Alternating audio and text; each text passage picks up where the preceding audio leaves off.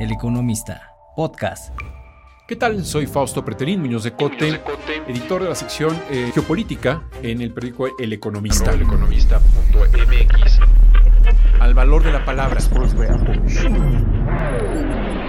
El objetivo de este podcast es acercar el mundo al micrófono. Fausto.pretelín arroba eleconomista.mx en donde no vamos a hablar por hablar. No vamos a tener un exceso de palabras. Un análisis de lo que ocurre en el mundo. Globalique. Globalique. Con Fausto Pretelín. ¿Qué tal? Me da mucho gusto saludarlos nuevamente aquí en este podcast del Economista 2024 ya. Eh, tuvimos una pequeña pausa, pero retomamos el, el podcast en el objetivo de, pues, eh, de estar analizando y conversando con protagonistas en varias partes del mundo de lo que está ocurriendo este año que va a ser muy movido en elecciones. Eh, prácticamente la mitad de nuestro mundo, del planeta, estaremos inmersos en elecciones, nuevos presidentes, nuevos políticos, nuevas caras, o no, o las caras de siempre. Eh, y en esta ocasión vamos a, platicar sobre Venezuela porque en las últimas horas, en las últimas semanas hemos visto un nuevo, un nuevo manotazo más del dictador Nicolás Maduro. Él se había comprometido en acuerdos de Bermudas, eh, inclusive también aquí en México en los acuerdos que estableció con la oposición, pero sobre todo con el directorio de, de Bermudas, de que él va a convocar elecciones que sean plurales, democráticas y limpias. Eh, la gran pregunta es, ¿en, ¿en verdad? ¿En verdad un dictador va a convocar elecciones limpias, transparentes y plurales? Eh, para esto vamos a conversar con Mercedes Malavé, que es eh, venezolana, una persona pues íntegra que está participando en movimientos políticos importantes allá en la región y en un momento vamos a platicar con ella. Así que pues vamos a comenzar este 2024 con el podcast de Globalique aquí en El Economista. Adelante. Bien, en esta ocasión eh, me da mucho gusto eh, recibir a Mercedes Malavé en este espacio de Globalique del Economista. Ella es eh, dirigente político y forma parte de un grupo de la sociedad civil que se llama Cambio en Paz, que de alguna forma con estas tres palabras está describiendo en realidad lo que se quiere en Venezuela. Encantado de recibirte, Mercedes. Igualmente, Fausto, mucho gusto en saludarte y conversar contigo. Gracias. Eh, la primera pregunta que te haría, Mercedes, es eh, ¿cómo cayó en la población civil la noticia sobre la imposibilidad de que María Corina Machado participe en unas eventuales elecciones presidenciales en este año? Mira, yo te diría que el clima nacional es de mucha incertidumbre. Eh, sin embargo, es un clima, digamos, pacífico en cuanto a las manifestaciones que hemos tenido o que vimos en los años anteriores, 2017, 2014, 2002. Y las personas, digamos, están decididas a castigar a este gobierno con el voto, están convencidas de que la vía es electoral, de que no hay otra vía, y en momentos electorales es donde sí vemos grandes movilizaciones, por ejemplo, el pasado 22 de octubre, cuando salió electa María Corina Machado como candidata, eh, la participación fue masiva, al igual que en las elecciones regionales, cuando se ganó en varias gobernaciones y alcaldías también. Entonces yo lo que siento es que las personas están convencidas de que van a ir a votar, de que van a, a participar en las elecciones y de que van a castigar al gobierno.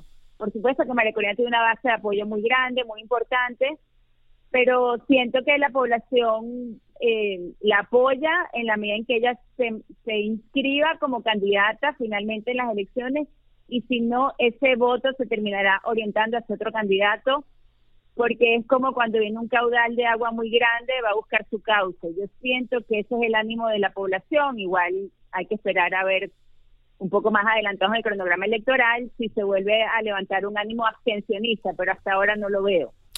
Eh, dices algo interesante, Mercedes, que ahora las eh, manifestaciones son pacíficas eh, o las reacciones han sido pacíficas. ¿Qué ha hecho que, que, sean pacíficas y no haya esa, ese nivel de violencia que hubo hacia el 2019? y no menciono, obviamente, del lado de la población civil, de la población civil, sino del lado de la policía gubernamental de Nicolás Maduro. Sí, eh, yo creo que las experiencias fueron muy traumáticas, las del 2019, 17, 14. Hubo después, producto de eso, una gran diáspora también de gente joven, hubo fallecidos, hubo muertes, represiones muy grandes, violaciones reiteradas de los derechos humanos que quedaron debidamente documentadas. Entonces, pues pienso que la población superó como esa, esa etapa y, está ahora en un ánimo igual de, protesta, pero buscando como otros, otras formas de manifestarse.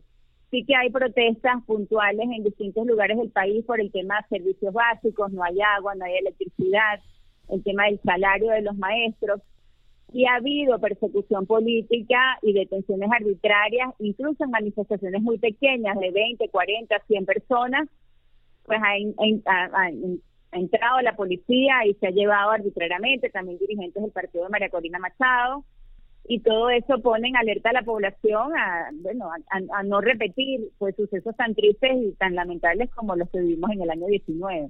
Entiendo.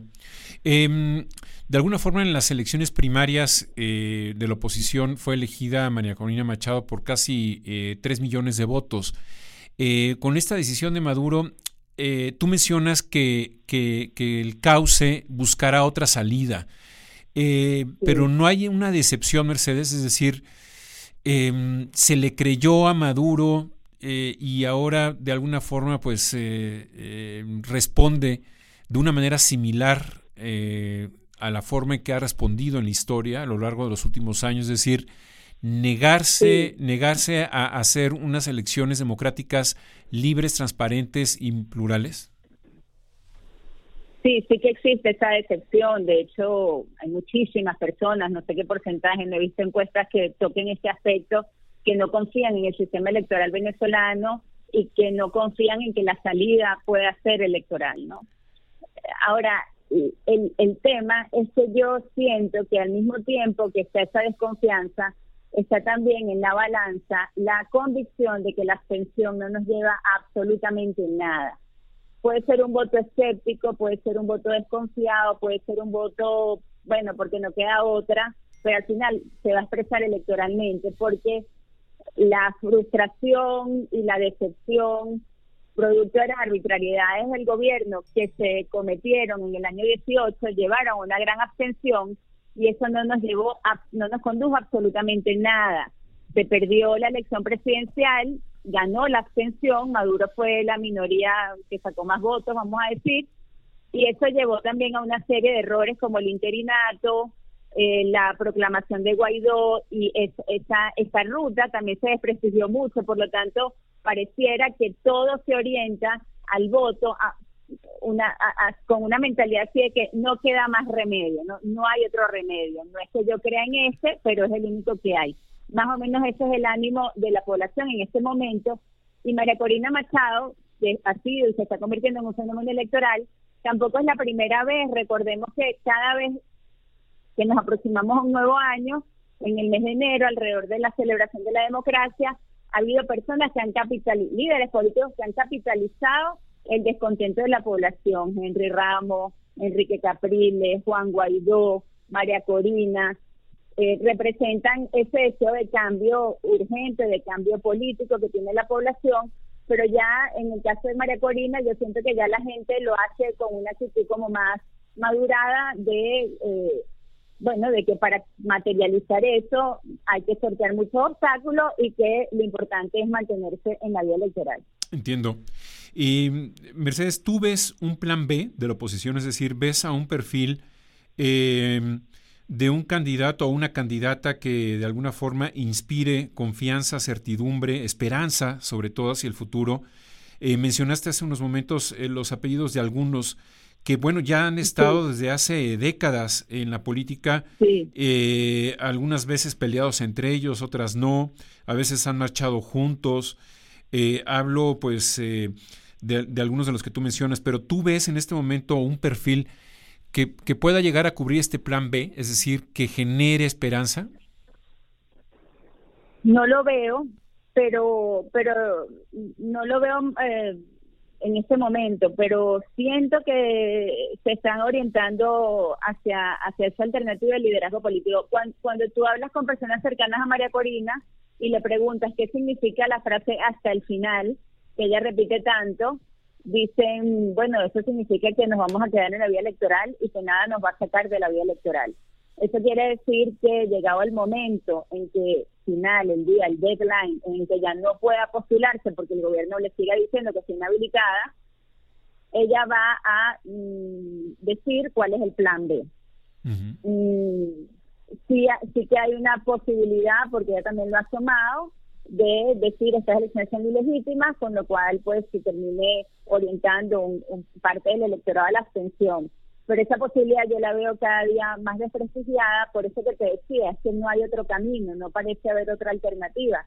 La comunidad internacional no es la misma que apoyó a Juan Guaidó en el año eh, 19 y que, y que promovió la abstención en el año 18 esperando un, un gobierno interino, un gobierno paralelo hoy en día también la comunidad internacional ha entendido con más profundidad lo que significa el régimen bajo el que vive Venezuela y que esas amenazas no sirven para nada. Por lo tanto, yo sí creo que un, un plan B, no tengo ni idea de cuál, cuál podrá ser. Eh, es probable que María Corina haga varios intentos de, postular candidatos y el gobierno los vaya inhabilitando uno a uno. Recordemos lo que pasó en Barinas, en una provincia de Venezuela, el gobierno inhabilitó a siete personas y el candidato líder, que no lo dejaron tampoco, vamos a decir, cobrar el triunfo, pues fue cambiando de candidato hasta que le dejaron postular a uno y ese ganó. Entonces, posiblemente el plan ni siquiera termine siendo el plan B, quizás termine siendo un plan E, sí. pero con la convicción de que si nos salimos de la vía electoral, vamos a repetir el 2018 que le regaló seis años más a Maduro por la abstención y la división opositora. Claro. Eh, Mercedes, desde el ángulo internacional, el presidente Donald Trump fue enérgico, duro en su discurso eh, y con sanciones en contra del régimen de Maduro. Cuando llega el presidente Biden, eh, las cosas no cambian hasta que inicia la guerra en Ucrania. Ahí de alguna manera como que dobló los brazos y eh, termina esta ruta crítica eh, liberando a Alex Saab, el testaferro de Nicolás Maduro. Eh, ¿Tú crees que cometió un grave error Biden en confiar en la palabra de Maduro que le prometió cumplir con el acuerdo o los de Barbados, es decir, con llamar y convocar elecciones democráticas, limpias, plurales para el 2024? Bueno, la política internacional de Estados Unidos siempre se ha manejado en dos dimensiones. Eh, manejan la dimensión hemisférica, por supuesto, porque, bueno, este es su, como decían, su, dicen, su patio trasero, América, ¿no? Pero tienen también una dimensión geopolítica mundial, internacional, y sus intereses pues van de un sitio a otro, a veces están más pendientes del hemisferio que del resto del mundo, otras veces están más pendientes del resto del mundo que del hemisferio, y estas son dinámicas propias de una potencia mundial.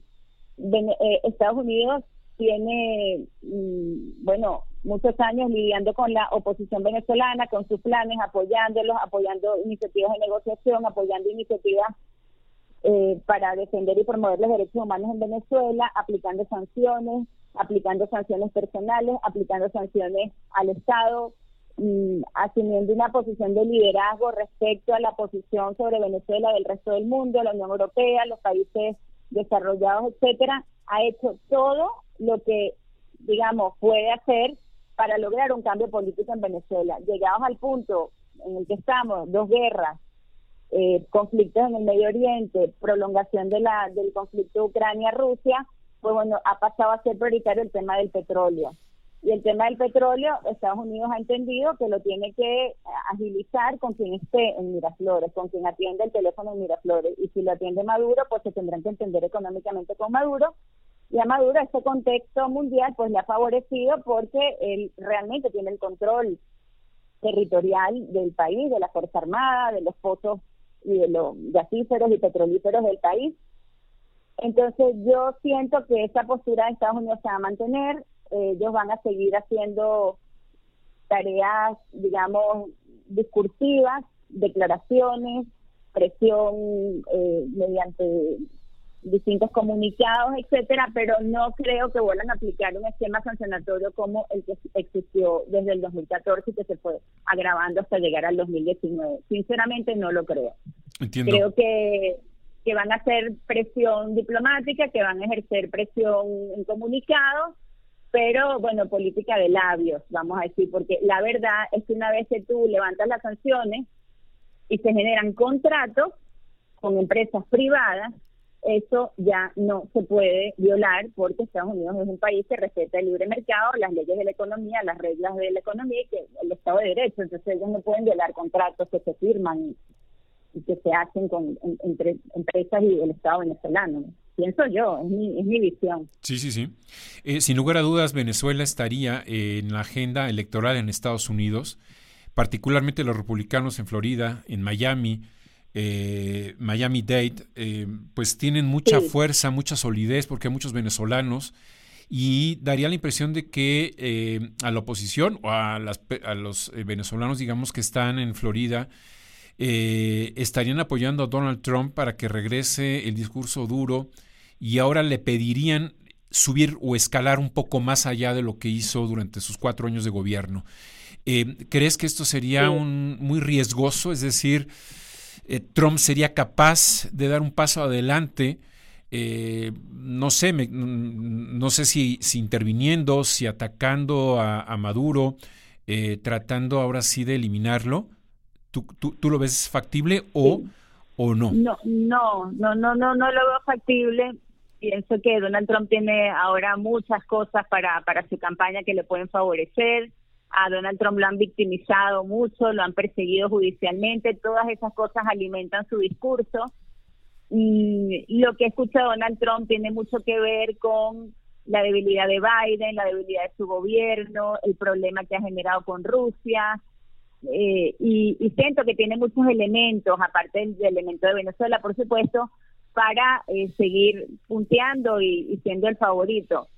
Mm, creo que la posición de Trump de ganar las elecciones en Estados Unidos va a ser muy distinta a la de Guaidó. Eh, lo que recogen los asesores y los funcionarios de Donald Trump, Bolton, los, bueno, el, otro que ahora se me olvidó, Elliot Abrams, es que, bueno, de alguna manera se han sentido engañados también por las dinámicas de la oposición venezolana. Entonces creo que ese, ese, ese, guion no lo van a repetir. Entiendo. Pienso que va a prevalecer el tema de la negociación pragmática para eh, regularizar el tema petrolero. Siento que, que hacia allí va la política de Estados Unidos, independientemente de quién gane. Si gana Trump, pues lo hará de una manera incluso más pragmática y, claro y, autoritaria, pues, o sea, es por aquí y, vamos por ahí y punto, ¿no? Eh, desde el punto de vista regional, Mercedes, eh, ¿le ha beneficiado a Maduro lo que ha ocurrido en Colombia, en Chile, eh, en Argentina o en México? Es decir, ¿le ha ayudado, así como dijiste que Ucrania cambió las prioridades para el presidente Biden en el tema regional? ¿Cómo lo ves?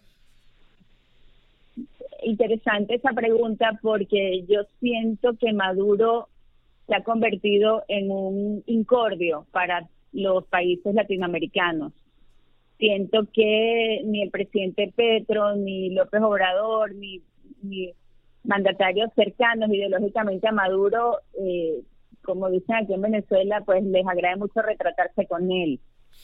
Eh, siento siento que, que Maduro se ha convertido eso en una piedra de trance, un incordio, ¿no? en, una figura incómoda para los países porque porque los países latinoamericanos han visto la hemorragia que ha supuesto la diáspora venezolana, conocemos muy bien las dinámicas latinoamericanas, sabemos que Venezuela era un país de recibir personas de todas partes de, de América Latina, ecuatorianos, colombianos, peruanos y ese esa familiaridad, esa cercanía, esa vecindad, pues hace ver con más claridad el horror de, lo que hicieron aquí en estos 20 años, ¿no? Claro. Entonces, no, yo yo creo que la mayor presión que, que hoy en día sienten Maduro y su y sus alrededores es el desprecio, el rechazo, la vamos a decir la tibieza con la que muchos países latinoamericanos están eh,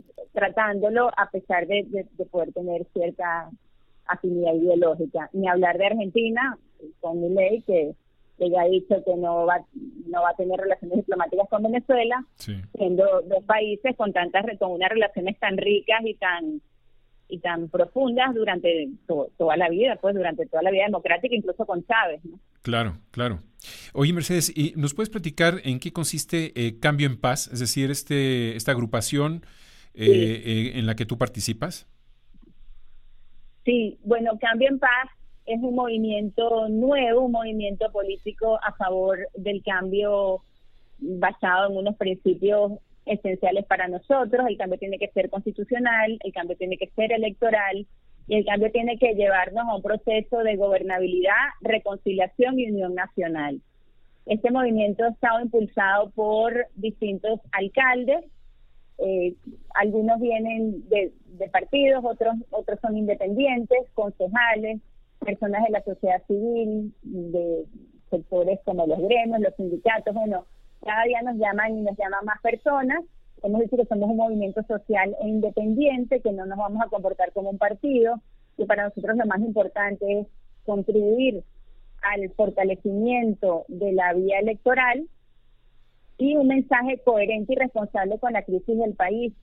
Yo cuando tengo reuniones les digo, vamos a profundizar en el valor de la paz, porque es un valor muy desprestigiado en el mundo y sin embargo es el anhelo más profundo del corazón humano. O sea, todo el mundo quiere vivir en paz, todo el mundo quiere dormir en paz, todo el mundo quiere evitar a sus hijos en paz, recorrer las calles de su país y de su municipio en paz. La paz es el anhelo más cercano a la felicidad experimentan los seres humanos y la crisis de Venezuela nos tiene que llevar, la crisis tan profunda y tan prolongada del país nos tiene que llevar a, un discurso elevado de, de valores y principios fundamentales como lo son la defensa de la democracia, la defensa de valores como la paz.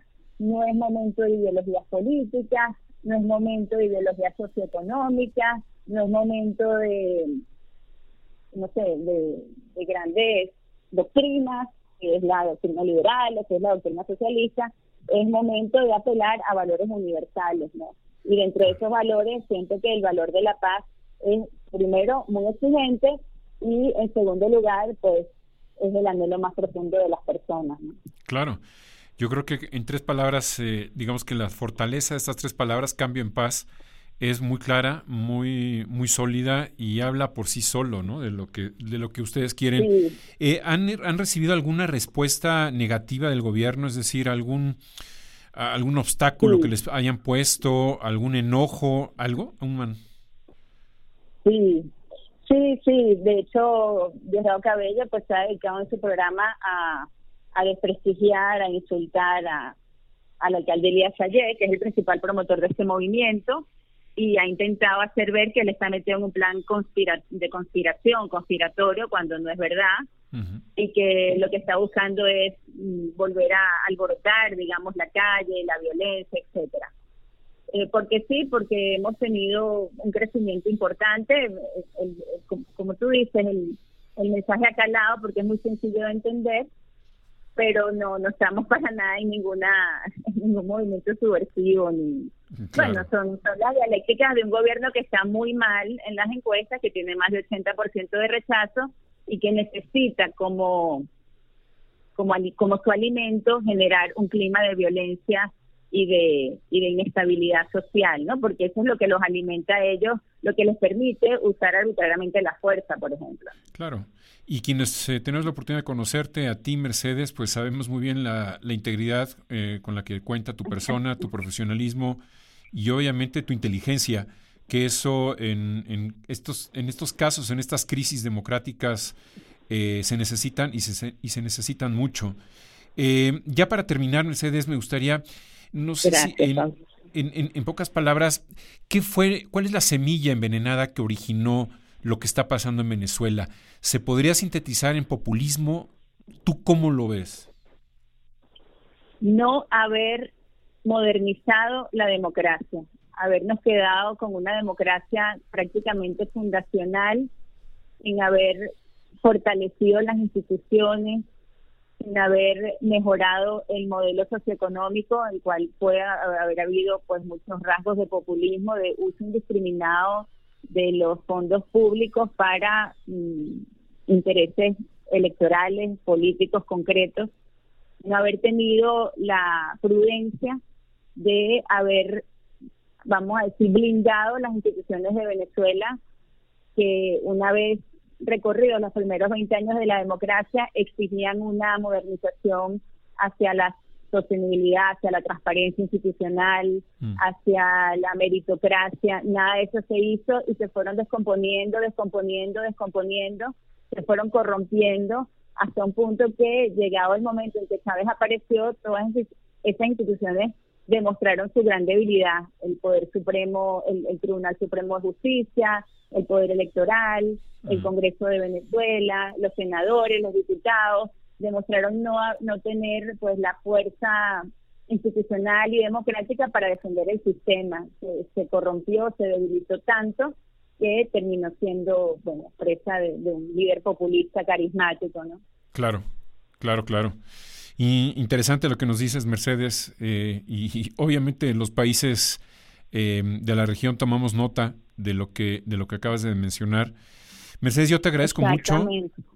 Yo te agradezco mucho. Eh, sí, y lo digo porque hay, hay una crisis de la democracia en nuestra región. No es Venezuela, son varios países los que estamos inmersos en un desprestigio de la democracia. El presidente de México pues socava todos los días eh, la, democracia. Eh, daña o intenta dañar al Poder Judicial, la separación de poderes, los órganos autónomos, la transparencia, todo eso que acabas de mencionar, tal pareciera que estuvieras describiendo lo que está ocurriendo en nuestro país, aquí en México, pero lo mismo sucede en otros países en donde eh, los terrenos de la narcopolítica eh, le han ido comiendo pedazos al Estado, precisamente por los niveles de pobreza, eh, de poca educación y de emergencia que, tienen los países. Mercedes, pues es lo único. Yo te agradezco que hayas participado en este podcast de Globalique. Te mando un gran abrazo y deseo que tu país, que Venezuela, un país tan, tan querido históricamente por México, por la región, tú mencionabas Argentina, pero pues eh, daña, hiere mucho y entristece mucho eh, ver cómo pues prácticamente uno de cada tres venezolanos ha dejado el país por las circunstancias que viven eh, de esta dictadura. Y bueno, permanecemos en contacto, Mercedes, si, si estás de acuerdo, y yo te agradezco mucho. Por supuesto que sí, estoy a la orden. Tú sabes que para mí es un honor conversar contigo, mantener la, relación profesional y amistad. Así que bueno, por aquí siempre me tendrás a la orden. Igualmente, Mercedes. Te mando un abrazo. Hasta pronto. Un fuerte abrazo, Fausto. Hasta pronto. Bien, pues eh, importantes palabras de Mercedes Malavé, indudablemente muy clara, contundente eh, y hay que tomar nota, hay que tomar nota por lo que nos dice, porque en realidad pues es aplicable lo mismo a Bolivia, a Ecuador, a México, Honduras, El Salvador, lo que acaba de vivir eh, Guatemala, y bueno, qué decir de Argentina, de Colombia, de Chile, es decir, es toda la región, pero evidentemente Venezuela, Venezuela se está deshaciendo desde hace ya algunos años con el chavismo y la herencia del chavismo que fue una herencia envenenada en la figura de, Nicolás Maduro. Así que bueno, yo les agradezco que hayan estado en este capítulo de podcast eh, del economista Globalique y por supuesto los invito a que escuchen otros podcasts aquí del periódico El Economista muy interesantes siempre un análisis puntual, análisis exacto, transparente y sobre todo con calidad, que eso es lo, importante, que ustedes escuchen la calidad en voz de protagonistas aquí del periódico, editores y sobre todo de invitados también, por supuesto, como fue el día de hoy con Mercedes Malavé. Yo les, les agradezco que hayan estado con nosotros, soy Fausto Pretelín, hasta pronto. Globalique. Globalique, con Fausto Pretelín. Con Fausto Pretelín.